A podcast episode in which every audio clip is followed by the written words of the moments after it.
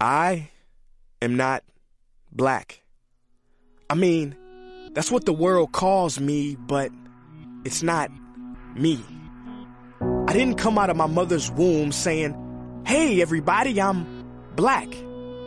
No, I was taught to be black. And you were taught to call me that, along with whatever you call yourself. It's just a label.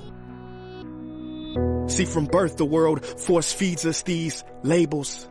And eventually we all swallow them. We digest and accept the labels, never ever doubting them. But there's one problem. Labels are not you and labels are not me. Labels are just labels. But who we truly are is not skin deep.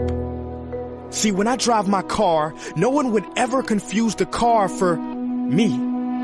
Well, when I drive my body, why do you confuse me for my body?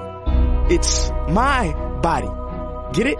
Not me. Let me break it down. See, our bodies are just cars that we operate and drive around. The dealership we call society decided to label mine the black edition, yours the Irish or white edition. And with no money down, 0% APR and no test drive, we were forced to own these cars for the rest of our lives.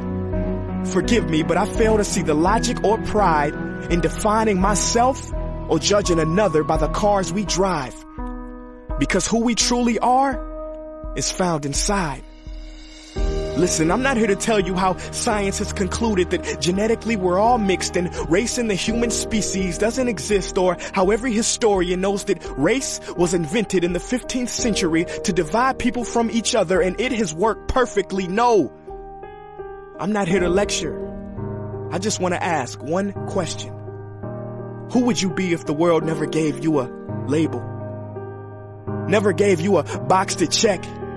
Would you be white, black, Mexican, Asian, Native American, Middle Eastern, Indian? No.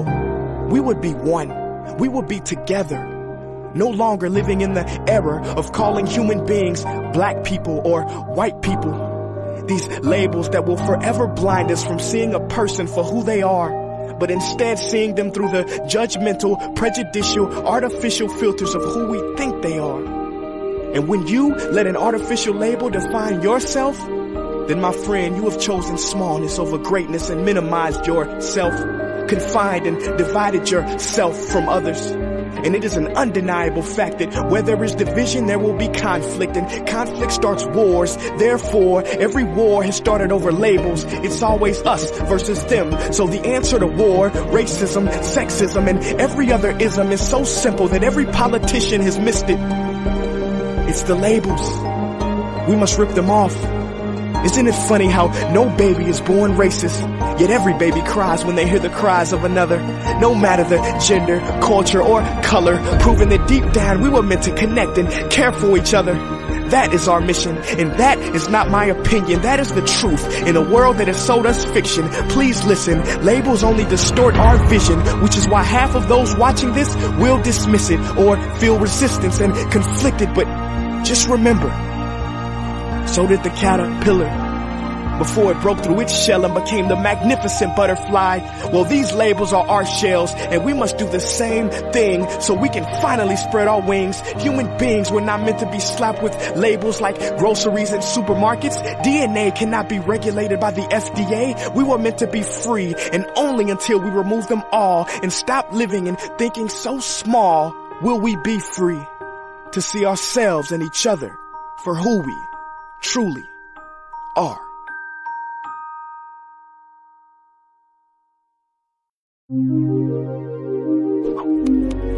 So what can we do in the face of all this madness and chaos? What is the solution? We can love.